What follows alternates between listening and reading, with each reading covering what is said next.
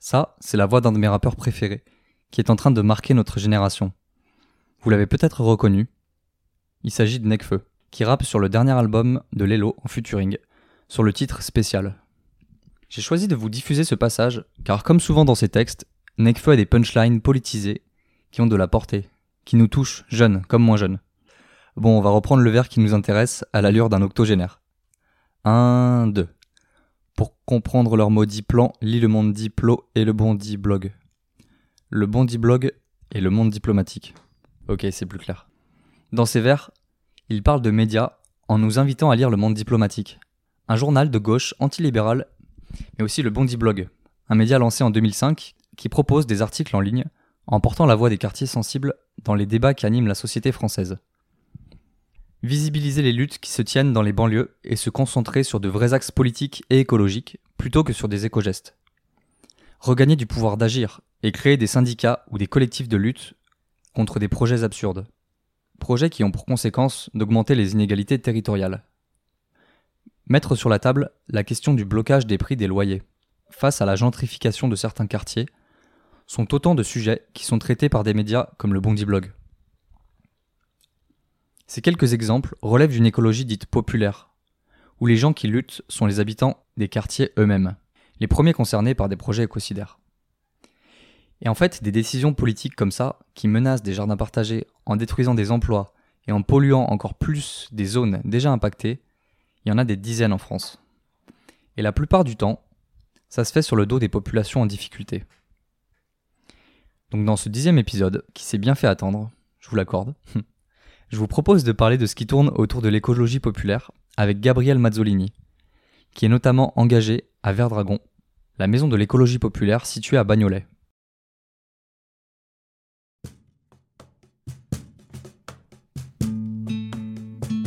Bienvenue dans ce nouvel épisode de Passerelle, une chaîne de podcast qui explore le thème de la transition socio-écologique.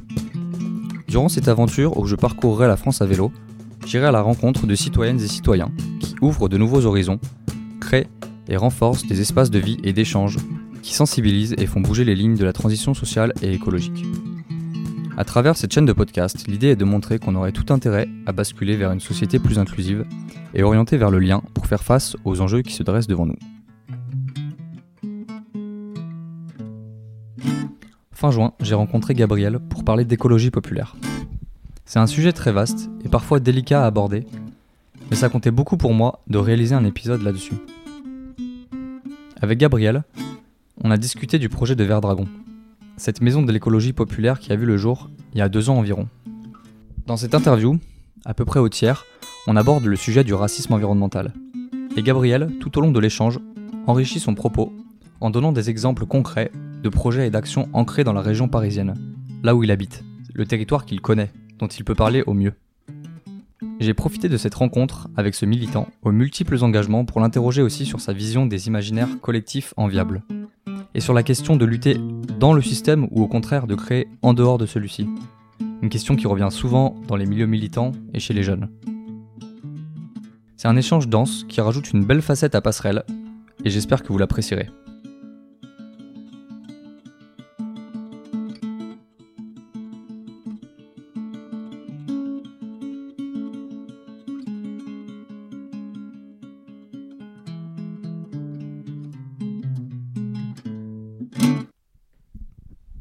Ça peut être assez étrange de se retrouver en interview face à quelqu'un qu'on ne connaît pas, qu'on n'a pas appelé avant.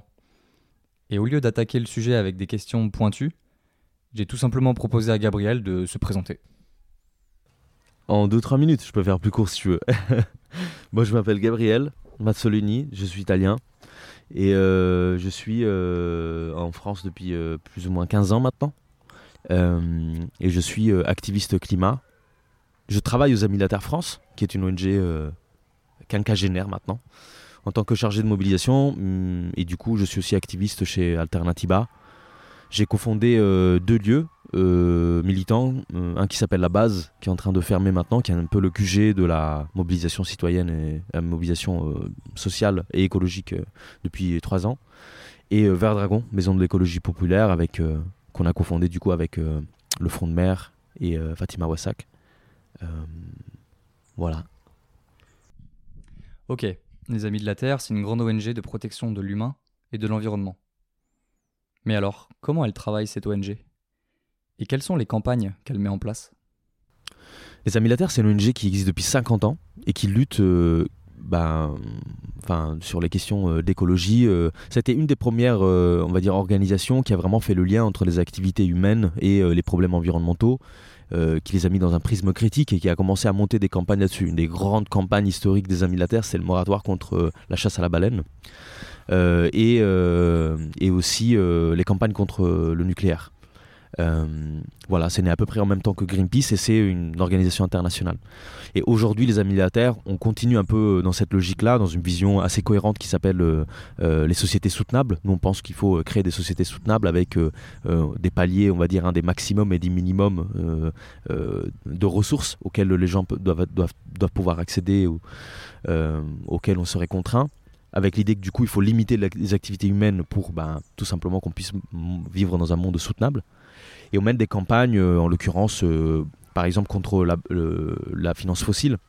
Euh, donc typiquement les banques qui investissent leur argent dans des projets d'énergie fossile. On mène des campagnes contre Amazon, c'est une des grosses campagnes récentes, euh, donc contre l'implantation des entrepôts d'Amazon. on lutte beaucoup contre Total, contre l'impunité des multinationales en général.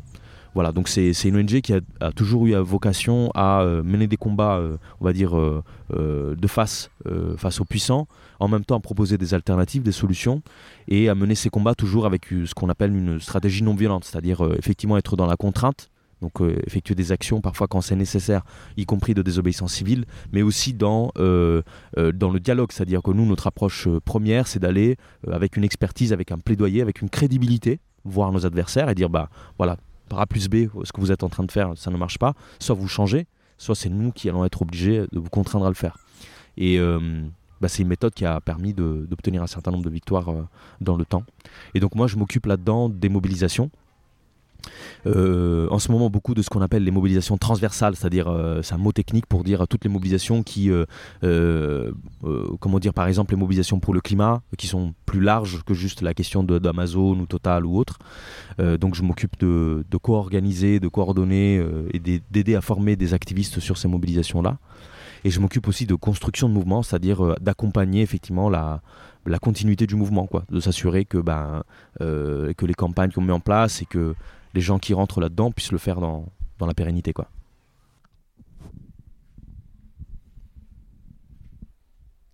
Cet épisode est dédié au sujet de l'écologie populaire. Un thème qu'on a abordé dans ma dernière année d'études et qui a beaucoup changé ma vision des problématiques sociales et des inégalités. Oui, je pourrais essayer de résumer mes lectures concernant ce sujet, mais c'est pas si évident de donner une définition de l'écologie populaire. Et pour le faire, quoi de mieux que de tendre le micro à des personnes qui en ont l'expérience. C'est la raison qui m'a poussé à rencontrer des personnes de Verdragon. Bon, on va y aller crescendo, et pour commencer, je demande à Gabriel de nous présenter les deux associations à l'initiative de la Maison de l'écologie populaire.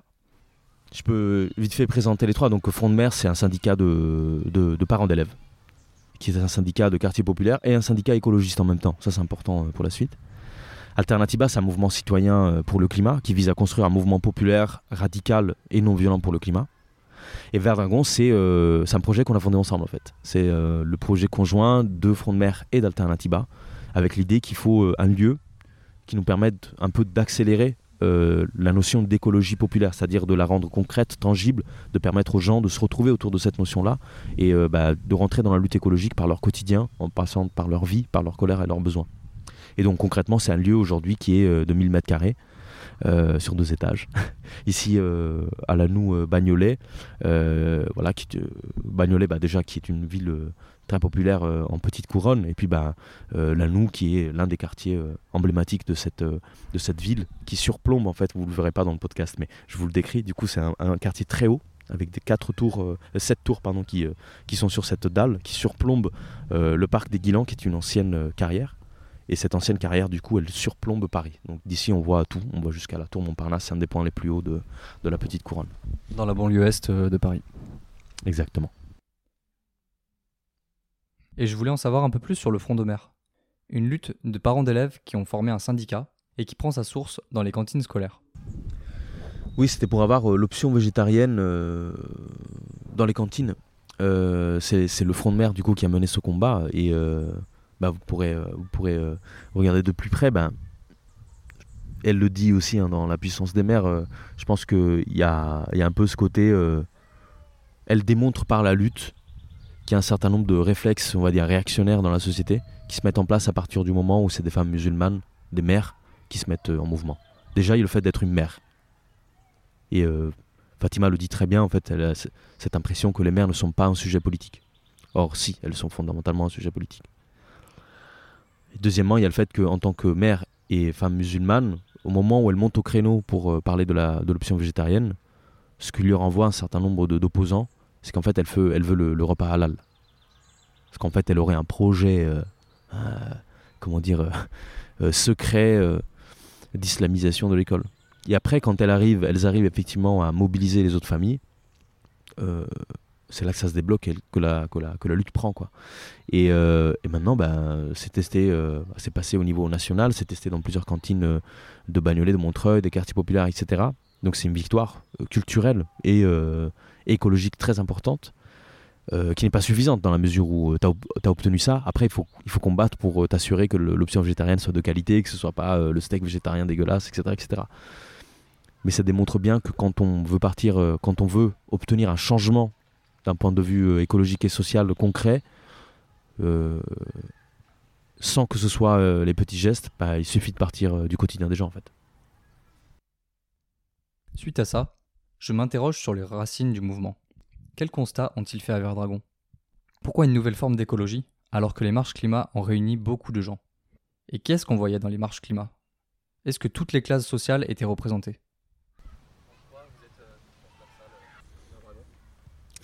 Ben, comme je disais, c'est un peu par la force des choses.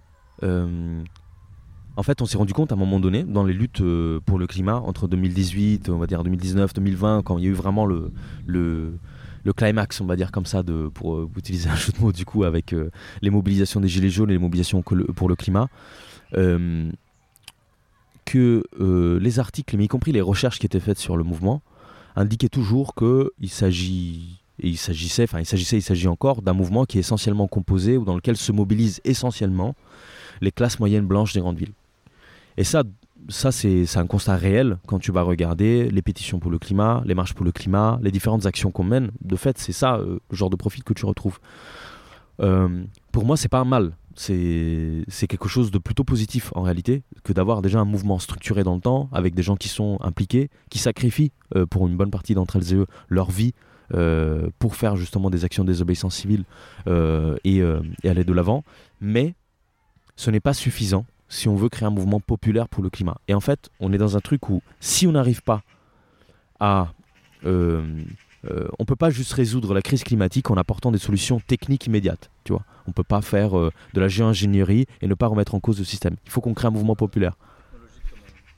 Ouais, exactement. Le technosolutionnisme, bah, c'est exactement ce que c'est de mettre en place euh, un certain nombre de libéraux maintenant. C'est-à-dire, en fait, on ne remet pas en cause le système fondamentalement, mais par contre, on peut trouver des solutions techniques qui nous permettent de continuer. Et euh, euh, comment dire Du coup, notre objectif, si, si notre objectif est de construire un mouvement populaire, bah, il faut qu'on montre. il faut il faut, pas qu'on aille dans les quartiers populaires ou dans les milieux populaires faire de l'écologie, parce que ça n'a pas de sens. En fait, c'est une vision évangéliste dont on ne veut pas. Il faut montrer qu'il y a des luttes écologiques dans les quartiers populaires et dans les milieux populaires. Et c'est à ça que sert Verdragon, c'est-à-dire, ok, vous avez regardé les marches pour le climat, les pétitions, l'affaire du siècle, etc. Maintenant, braquez la caméra ailleurs, regardez ce qui se passe dans les quartiers populaires et vous vous rendrez compte du nombre de combats et de luttes qui sont déjà là en fait et euh, qui n'attendent qu'à être visibilisés. C'est pour ça que moi j'insiste sur le côté alliance, c'est là qu'on retrouve la transversalité. Parce que quand ici tu viens euh, et tu parles des questions d'écologie, d'environnement avec les gens, euh, en fait, on va tout simplement parler de notre quotidien, de notre logement, de notre alimentation, mais pas par les petits gestes, le tri des déchets, tout ça, ça c'est palliatif ça. On parle vraiment des, grosses problématiques, genre par exemple euh, l'isolation thermique des bâtiments. Tu vois, le fait qu'on est froid l'hiver et qu'on est trop chaud l'été parce que nos bâtiments sont mal construits, ben en fait, ben, ça c'est de l'écologie et à la fois c'est une question sociale. Et on a du coup, euh, tu fais vraiment le lien avec notre vie et notre quotidien, quoi. Et c'est ça l'écologie populaire. Ok, donc il y a l'idée d'un mouvement plus transversal, qui remettrait en cause le système en incluant toutes les classes sociales. Gabriel parle de faire le lien avec le quotidien de la vie des gens qui habitent les quartiers populaires. Ce quotidien s'exprime aussi par un nombre énorme d'inégalités et d'oppressions subies. Et tout ça m'évoque la question du racisme environnemental. Vous n'en avez jamais entendu parler aux 20h Bah rien d'étonnant. Pourtant ces thèmes commencent à être bien connus dans le milieu de la justice sociale. Et il y a aussi des auteurs qui abordent ces questions. Et j'amène Gabriel sur le sujet en prenant l'exemple classique des quartiers populaires bâtis au pied des périphériques, ou l'inverse, des périphériques aménagés proches des quartiers populaires. Et il continue. Ouais, bien sûr, mais euh, tu fais bien de le dire parce que le racisme environnemental, c'est une tendance générale du capitalisme. Voilà, c'est euh, euh, comment dire, c'est une constante dans l'histoire du capitalisme. Et tu le retrouves partout. Tu le retrouves en Amérique latine, tu le, tu le, retrouves en Afrique, tu le retrouves y compris dans les, en Europe, aux États-Unis, etc. C'est en gros, si je le résume et j'essaie de vulgariser, c'est on essaie de, parquer les populations racisées donc euh, généralement issus par exemple de l'immigration et donc de l'histoire coloniale des États en question, dans des, dans des quartiers, dans des zones où on a une très, très peu de considération environnementale, tout simplement parce que c'est là que les gens travaillaient. Il y avait les usines. Donc ça, c'est par exemple toute l'histoire du 93. Hein, c'est tout le bassin euh, euh, industriel du 93 qui descend du nord et revient ici jusqu'à l'est. Et c'est là qu'on mettait les gens qui bossaient autour. Et en fait, rien n'a été fait en réalité depuis pour que euh, ces quartiers et ces villes-là se transforment en mieux pour les personnes qui les habitent et qui du coup, sont issues aussi de cette réalité euh, historique-là. Euh, un exemple parlant, pour ici, pour Bagnolet par exemple, c'est l'échangeur de Bagnolet. L'échangeur autoroutier, donc de la A3 pour les personnes qui ne sont pas de Paris ou d'Île-de-France. C'est un énorme échangeur dans lequel il y a plus de 300 000 véhicules qui passent par jour. Par jour. C'est le plus fréquenté d'Île-de-France, au moins d'Île-de-France, je pense, voire plus. Et euh, vous voyez ce que c'est un, échangeur autoroutier. Hein. C'est euh, un enlacement de plein d'axes qui passent les uns au-dessus de l'autre, etc. etc. Bah, voilà, c'est, à l'époque, dans les années 60, c'était quelque chose qu'on recherchait parce qu'il y avait ce côté euh, San Francisco, tu vois.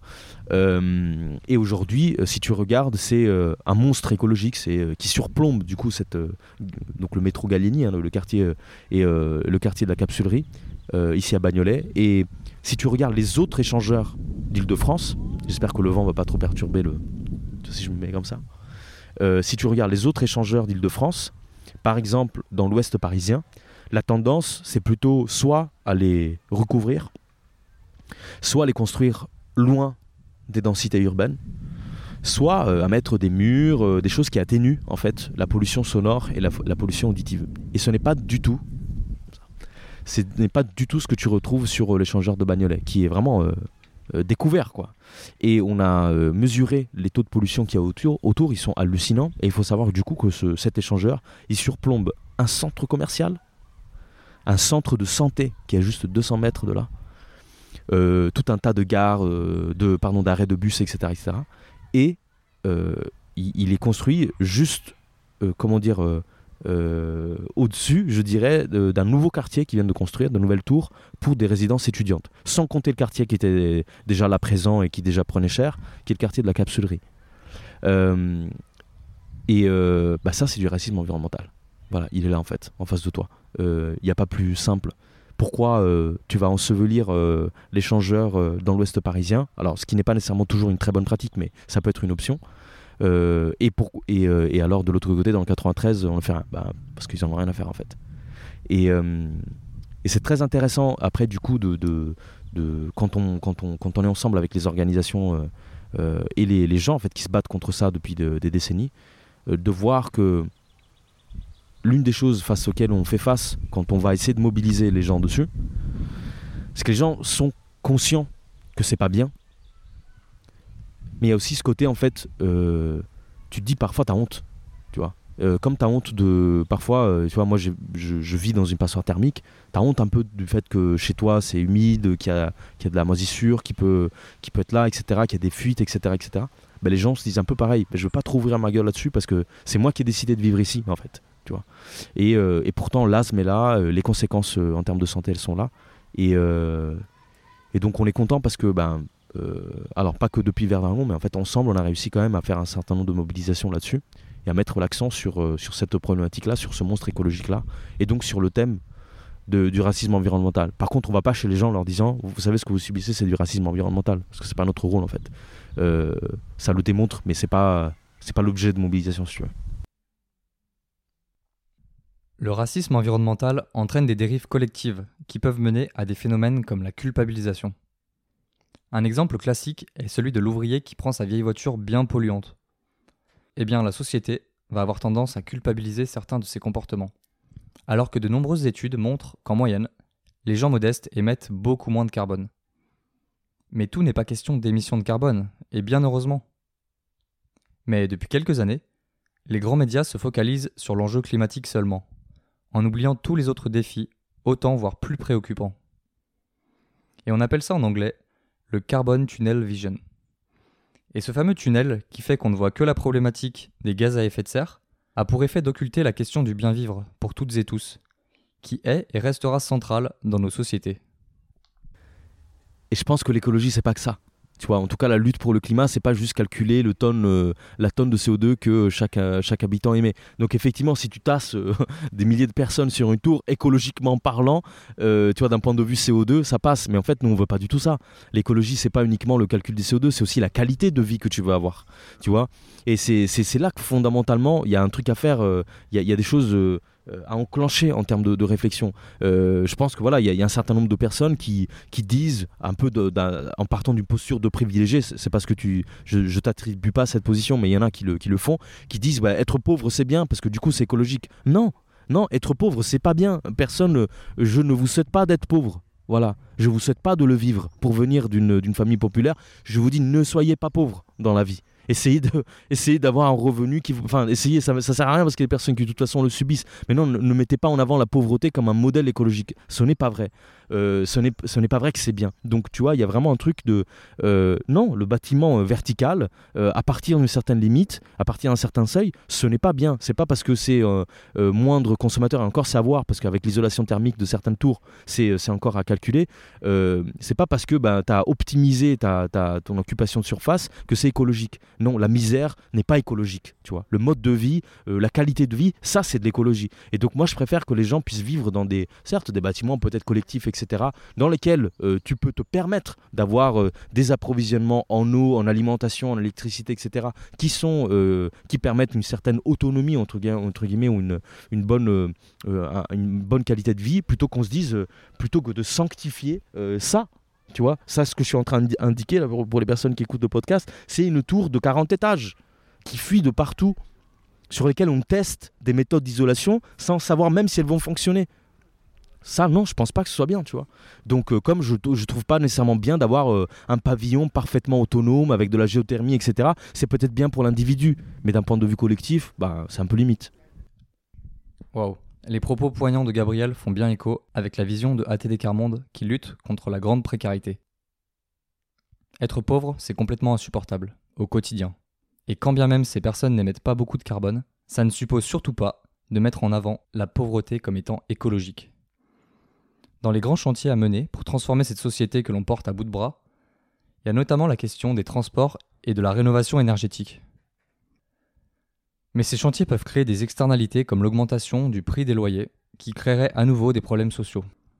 Gabriel nous prend l'exemple actuel des Jeux Olympiques 2024 et celui du triangle de Gonesse pour nous parler de ces externalités. Bah, le- L'exemple des JO 2024, il est très bien de ce point de vue-là. Des Jeux Olympiques euh, de 2024 à Paris.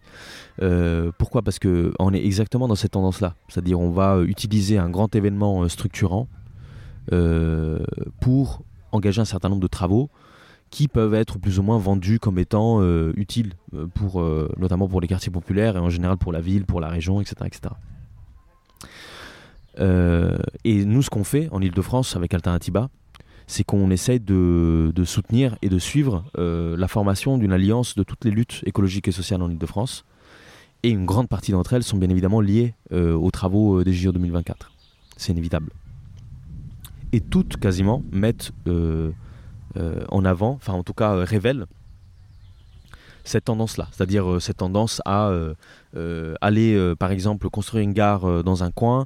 Je prends l'exemple concret du triangle de Gonesse projet d'Europa City, donc grand projet de parc, d'attractions, centre commercial, truc, etc., qui a été abandonné, en tout cas pour l'instant, suite à la lutte qui a été menée par les collectifs sur place.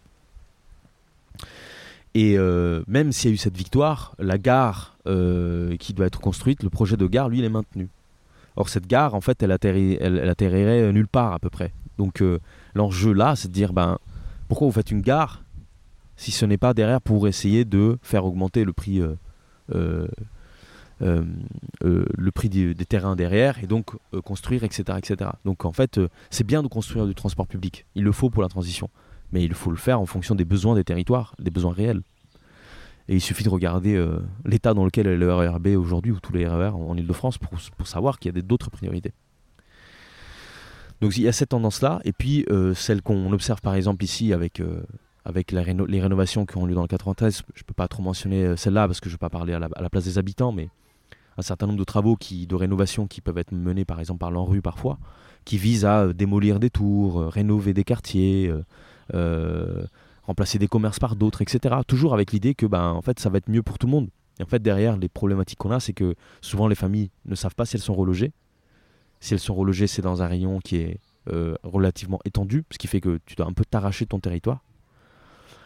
Et quand bien même tu voudrais partir, parce que tu peux te dire aussi, bah en fait j'en ai marre de vivre ici, je vais aller ailleurs, bah en fait on tu n'as des garanties que très tardives. Et deuxièmement, bah, l'autre problématique pour les personnes qui souhaitent rester, c'est quel est le prix du logement que je vais avoir derrière.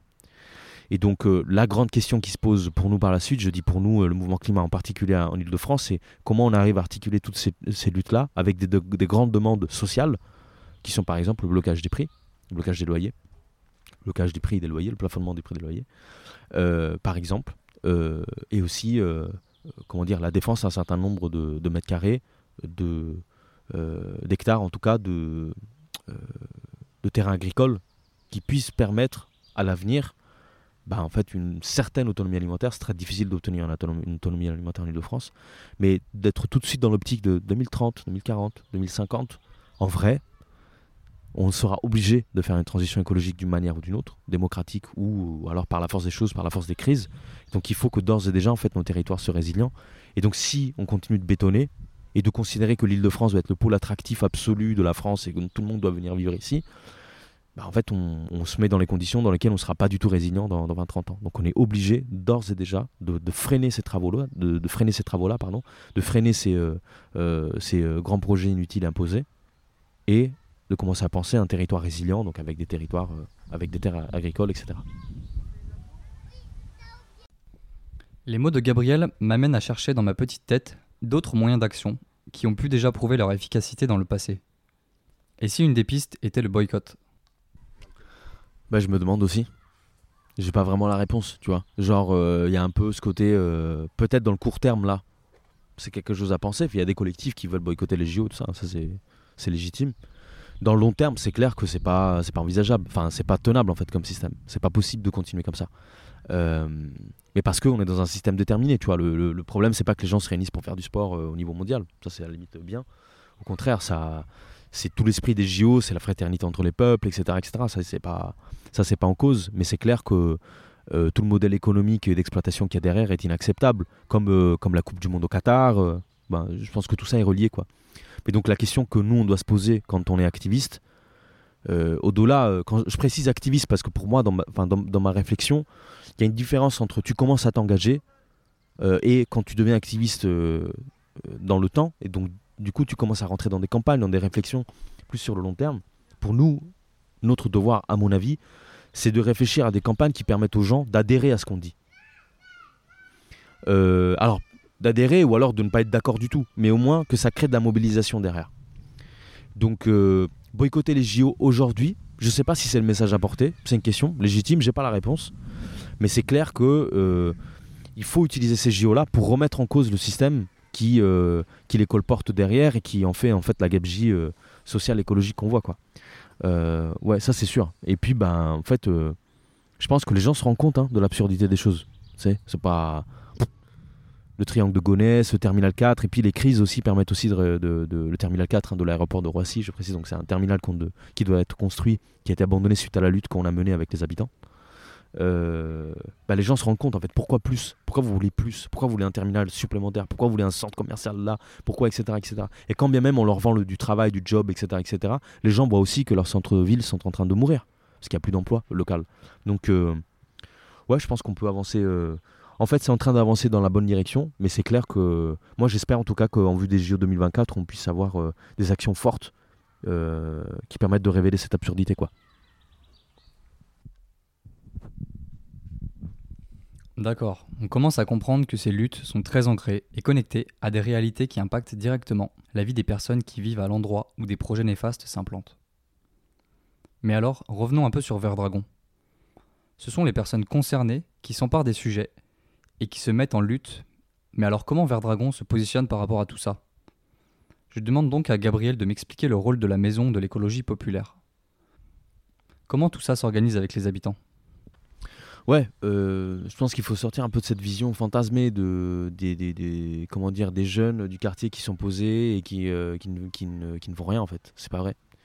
Euh, déjà, premièrement, pour les jeunes et puis pour les familles. Enfin, tu vois, genre typiquement, ce qu'on voit vers Dragon, c'est que les, les gens qui sont en première ligne sur les combats du quotidien, sur l'écologie, etc., bah, c'est les mères, c'est les femmes. Et euh, à différents niveaux, tu vois, euh, dans le sens, c'est pas toujours euh, un combat centralisé où tout le monde, euh, voilà, c'est pas les, euh, comment dire, euh, euh, il faut regarder de près ce qui se passe, tu vois. Mais euh, ouais, moi j'ai grave euh, bon espoir parce que, en fait, ce qu'on voit, c'est que avec Verdragon, ben, déjà, c'est, euh, comme je disais, les familles qui euh, reprennent euh, du pouvoir sur leur quotidien en rentrant dans ces luttes. Ça, c'est très important. Euh, deuxièmement, c'est de l'auto-organisation. C'est-à-dire que il n'y a, pas une direction qui dit vous devez faire ci, vous devez faire ça, etc. C'est vraiment sur la base de- des activités qu'on propose et ce que les gens viennent poser sur la table. Euh, troisièmement, comment dire, c'est des combats. Il y a des combats qui sont hyper importants à suivre. Là, je par- parlais de la question de la rénovation. Bah, c'est là, c'est maintenant. Et euh, ça, c'est euh, c'est euh, justement euh, des jeunes issus de quartiers populaires qui, euh, qui, mènent cette lutte, en réalité, qui l'organisent avec les habitants. Et euh, nous, on est là, comment dire, quand je dis nous, je parle plus de, de, Verdragon et d'Alternativa, on est plus en appui, euh, voilà, logistique, euh, organisationnel, euh, s'il le faut. Nous, en tout cas, on, on se donne cette fonction-là, pas uniquement pour les quartiers populaires, mais en général pour les luttes locales. On est là à disposition, c'est-à-dire euh, euh, s'il faut euh, des outils, des barnums, des trucs, etc., ou alors s'il faut des formations, ou alors s'il faut des gens en aide, s'il faut des compétences spécifiques, nous, on fournit avec l'idée que la lutte va s'autonomiser, qu'elle va être victorieuse, parce que c'est les gens qui la mènent. Et du coup, si tu regardes de près ce qui se passe ici, mais ailleurs, moi je suis sûr que vous allez pouvoir voir tout un nombre incalculable de, victoires conséquentes du quotidien que les gens mènent. Et ce qui manque en réalité en général, c'est pas les luttes, c'est pas que les gens se mobilisent ou pas. C'est un lien entre tout ça. C'est euh, permettre de voir la cohérence de, tous ces combats et de permettre à chacun chacune de se lier, de voir le combat que les uns les autres sont en train de mener.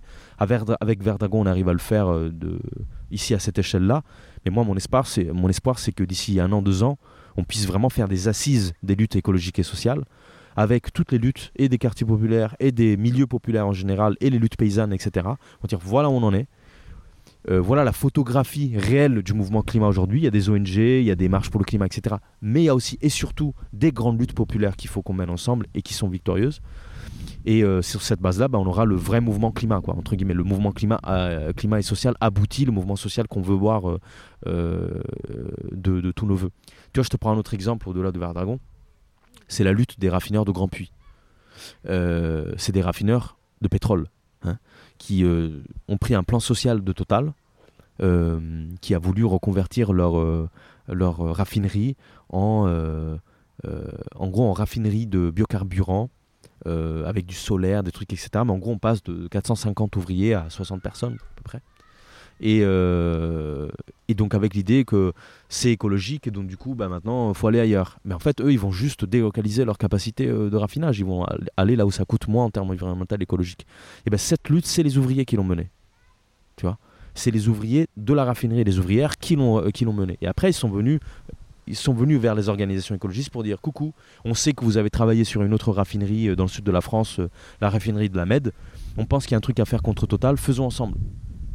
Ça, c'est le mouvement qu'on veut, euh, et des exemples comme ça, il y en a, il y en a plein quoi.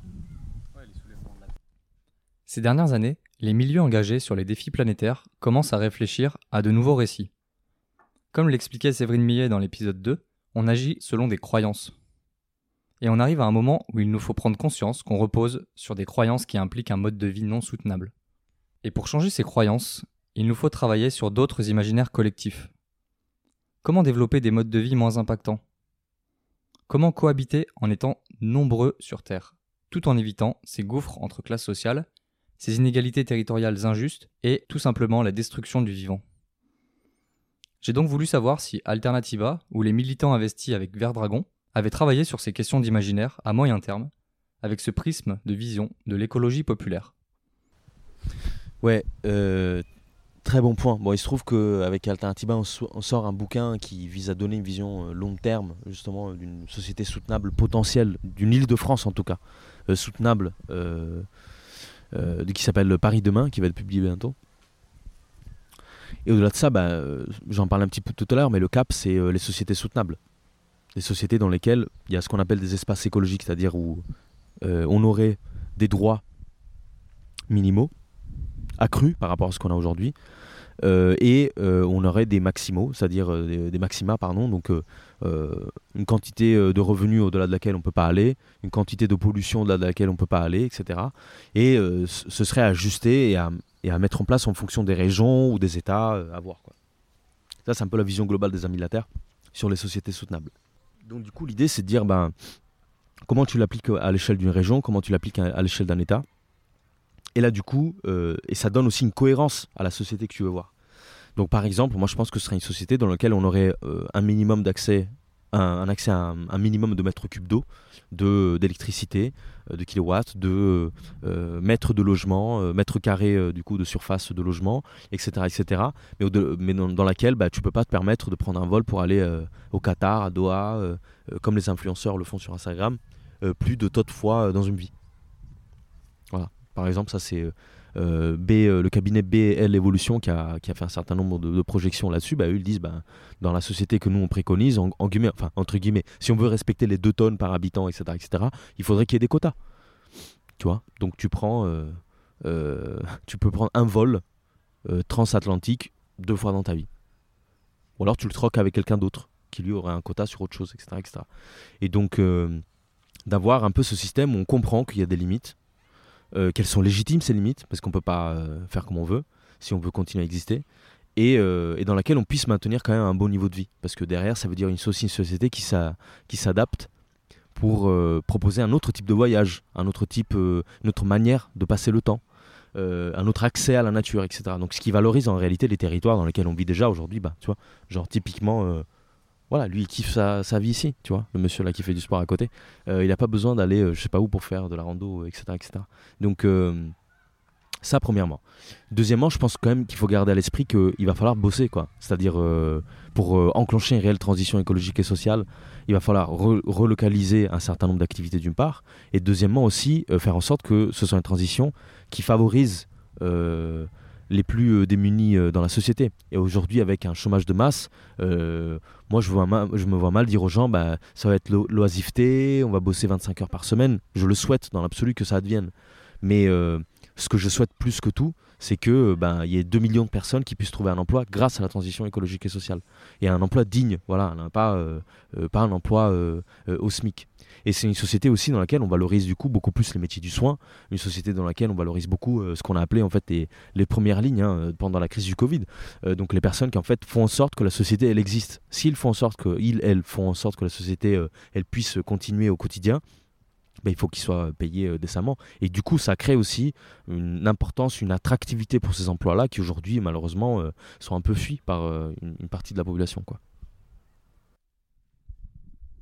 Gabriel parle de dispositifs se rapprochant des quotas carbone pour qu'on ait des repères et qu'on apprenne collectivement à vivre avec des limites. D'autres personnes sont plus sceptiques quant à ces mesures de comptabilité, surtout quand ils savent qui sont les gens qui nous gouvernent depuis quelques années. Et d'un côté, ça se comprend. Et on peut alors revendiquer des stratégies qui viseraient à une sortie complète du système, et à un retour à la terre et à l'autonomie. Dans certaines visions, on peut même se rapprocher de l'autarcie, mais n'y a-t-il pas un caractère dangereux à se refermer sur soi-même, à se replier, Et cette sortie de système, est-ce vraiment faisable et même enviable à l'échelle d'un pays? J'en viens donc à la fameuse question de changer le système de l'intérieur tout en sachant qu'il faudra de la patience et de l'énergie face à son inertie, ou au contraire, de créer le plus vite possible à côté de ce système, en désertant les grandes entreprises et parfois même les institutions. Bon, on se doute qu'il n'y a pas une seule bonne réponse, et que la solution réside aussi dans la diversité des moyens d'action et de pensée. Et de toute façon, cette réponse se construit collectivement, en donnant la parole à toutes et tous. Bon, là on arrive un peu sur l'utopie, car c'est pas du tout ce qui se passe actuellement avec nos gouvernements.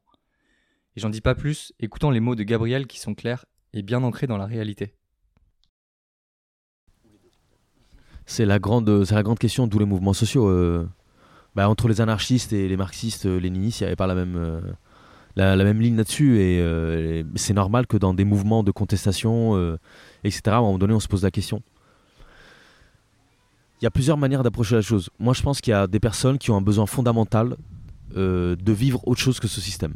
Et je le comprends. C'est-à-dire que c'est des personnes qui, ont peut-être eu, euh, qui sont peut-être issues de classes moyennes plutôt élevées, euh, au sens de, pardon, de classes moyennes très éduquées, etc., de, familles qui ont un revenu social, un revenu plutôt élevé, etc., etc., qui du coup ont, suivi une carrière à un moment donné, euh, des études, machin, et qui ont une crise de conscience, comme c'est en train de se, enfin, comme on le voit hein, avec par exemple les étudiants, les ingénieurs, etc., etc., et qui se disent, ben en fait non, nous, je veux plus participer de ça, je vais aller ailleurs, je vais vivre une autre vie euh, différente, etc. Et ça, je le comprends. Je pense que tendanciellement, c'est plutôt ce genre de profil-là de, personnes qui le font, mais après, ça reste à voir, à mesurer. Euh, après, il y a euh, l'autre approche, c'est de dire, ben, quand tu es dans, le, dans, dans, ce combat-là, encore une fois, si tu es dans l'optique de, construire un mouvement populaire pour faire face à la crise écologique, il faut enfin, soyons clairs, la majorité de la population n'aura pas le luxe de euh, euh, d'aller euh, fonder une communauté autonome quelque part, de construire sa propre maison, son écolieu. C'est pas vrai, ça. Enfin, faut, arrêter. D'autant plus qu'en plus on est dans une dynamique où il faut éviter de construire plus, etc. Et quand bien même en fait on serait plutôt dans un modèle de on retape des, des bâtisses, etc. Ça ne sera pas la majorité de la population. Et moi, ce qui m'intéresse, c'est la majorité de la population, parce que dans le fond c'est ce que je vis aussi. Moi, je n'ai pas euh, les moyens et je n'ai pas nécessairement l'envie de me dire je vais habiter avec 50 euh, copains, copines dans un coin et on va vivre euh, le modèle utopique écologiste parfait. parce que c'est mon tempérament, mais c'est aussi mes conditions sociales. Et du coup,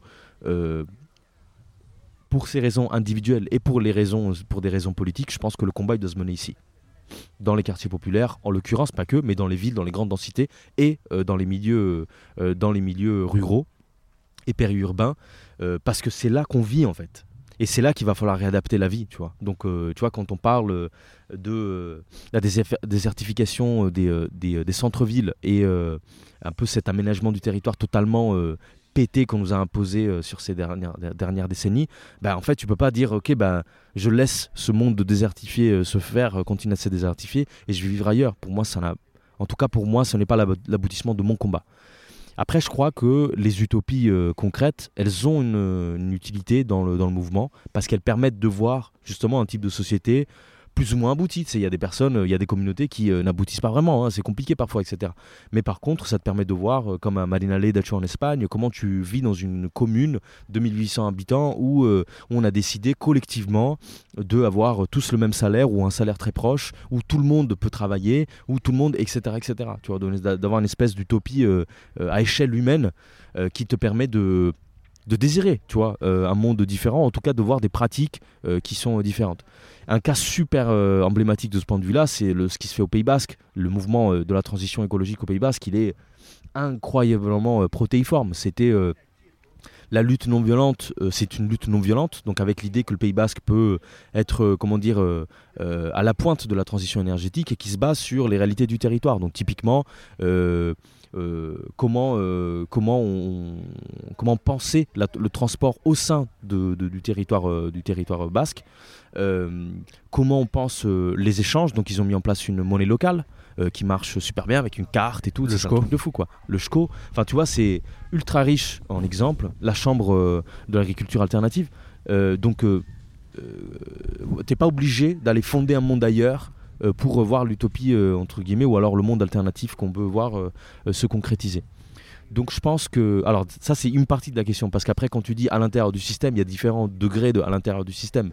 Euh, voilà, est-ce qu'il faut, euh, je sais pas, euh, rentrer dans les multinationales pour essayer de les influencer de l'intérieur?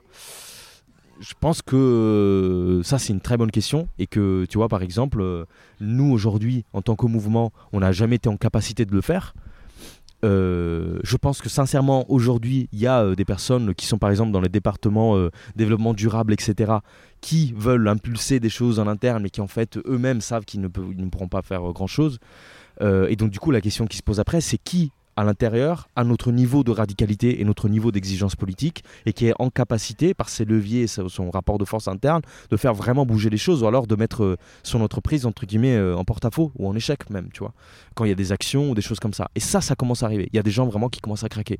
Des gens qui disent, moi j'en peux plus de mon entreprise, j'en peux plus de, de, ce qu'on fait, euh, je trouve ça hypocrite, j'ai envie de vous rejoindre, mais en même temps je, je suis tiraillé, est-ce que je sers à l'intérieur? Et ça, c'est hyper, hyper intéressant à voir et je pense que ça va évoluer. Donc tu vois, il y a différents degrés d'un point de vue systémique et politique, moi à titre individuel et à titre politique, à titre on va dire collectif, organisationnel, j'ai envie de te dire non, euh, faut combattre là où le, front va être, tout en ayant des alternatives qui se créent ailleurs parce que d'autres personnes vont le faire. Et en même temps, il faut faire évoluer la lutte dans le sens où il faut arriver à convaincre et à porter au même niveau de radicalité un certain nombre de, de personnes qui font partie du système et qui n'en peuvent juste plus quoi. À la fin de la discussion, on parle d'autres moyens de redistribuer les richesses qui serait à la fois un progrès social énorme, tout en étant aligné avec les accords de Paris. Ça reprend les débats qu'il y avait pu avoir lors du mouvement des Gilets jaunes. Gabriel nous parle de la contribution climat sociale, pensée par Verdragon et Alternativa. Et donc du coup, sur le modèle d'après, euh, nous, ce qu'on a essayé de penser, c'est ce qu'on appelait la, la contribution climat sociale.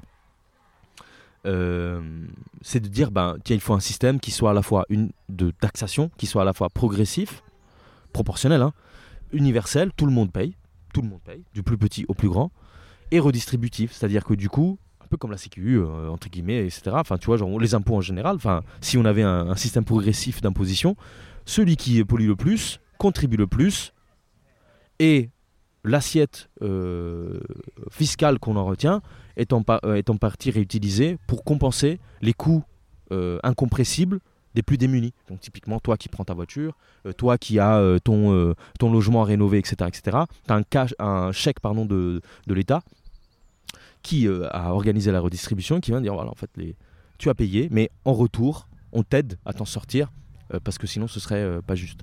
Donc euh, oui, penser à un système après euh, dans lequel tu peux compléter euh, tes revenus avec des aides conséquentes. Et ça, c'est toute une vision de l'écologie sur laquelle on n'est pas tous d'accord, tu vois.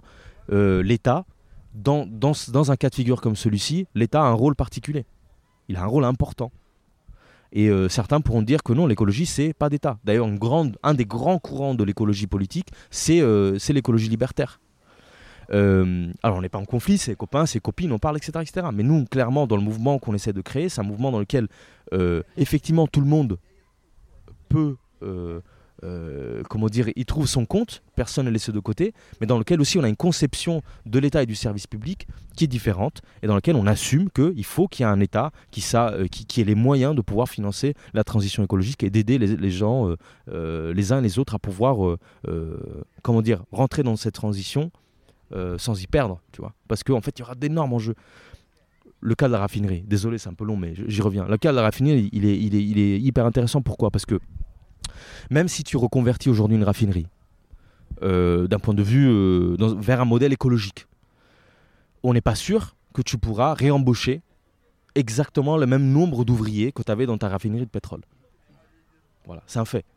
Donc, est-ce que tu t'obstines à trouver un modèle qui doit remplacer euh, le, même nombre d'emplois que le modèle productiviste, capitaliste, etc. Ou alors tu réfléchis autrement, tu dis en fait c'est pas juste la reconversion de l'usine qu'il nous faut, c'est la reconversion du territoire. Ces 500, ces 600, ces 700 personnes qui étaient employées dans cette raffinerie, qu'est-ce qu'elles feraient dans le territoire si elles n'avaient plus à travailler dans une usine? Et du coup, c'est beaucoup plus délicat à traiter. Parce que bien évidemment, toi, tu as travaillé 20-30 ans dans une raffinerie, tu n'as pas envie qu'on te dise euh, je dois aller ailleurs. Donc c'est avec les travailleurs qu'il faut organiser ça. Il faut les mettre au centre de la discussion. C'est eux qui ont la solution en fait, tu vois. Et ils n'ont pas la solution juste pour eux et pour leur poste, ils ont la solution pour leur territoire. Et du coup, ça devient magnifique parce qu'ils deviennent un acteur intégral de l'intérêt général, tu vois. Et, euh, oui, dans cette vision-là de l'écologie, ben, tout est redistribué. Tu n'es plus juste un consommateur, tu n'es pas juste quelqu'un qui devient salarié, tu es un acteur plein de, bah, de l'avenir démocratique de, de ta communauté, quoi.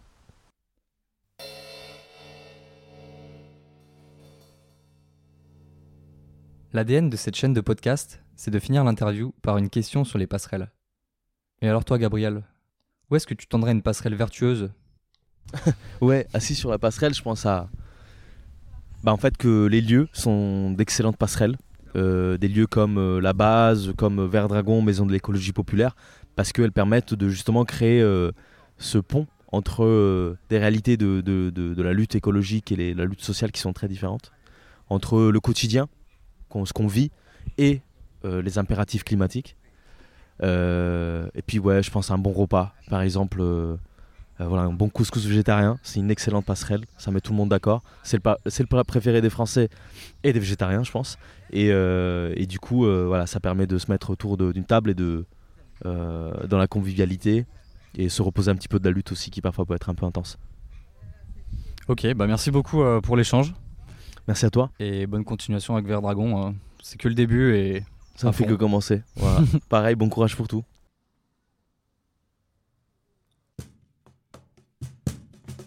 passerelle au pluriel. Passerelle encourageant l'intergénérationnel. Passerelle liant territoire et humain. Passerelle pour renforcer nos liens. Passerelle alliant action et idées. Passerelle liant l'écologie et le social. Passerelle pour réinventer un lendemain. Passerelle entre les autres qu'humains et nous autres humains.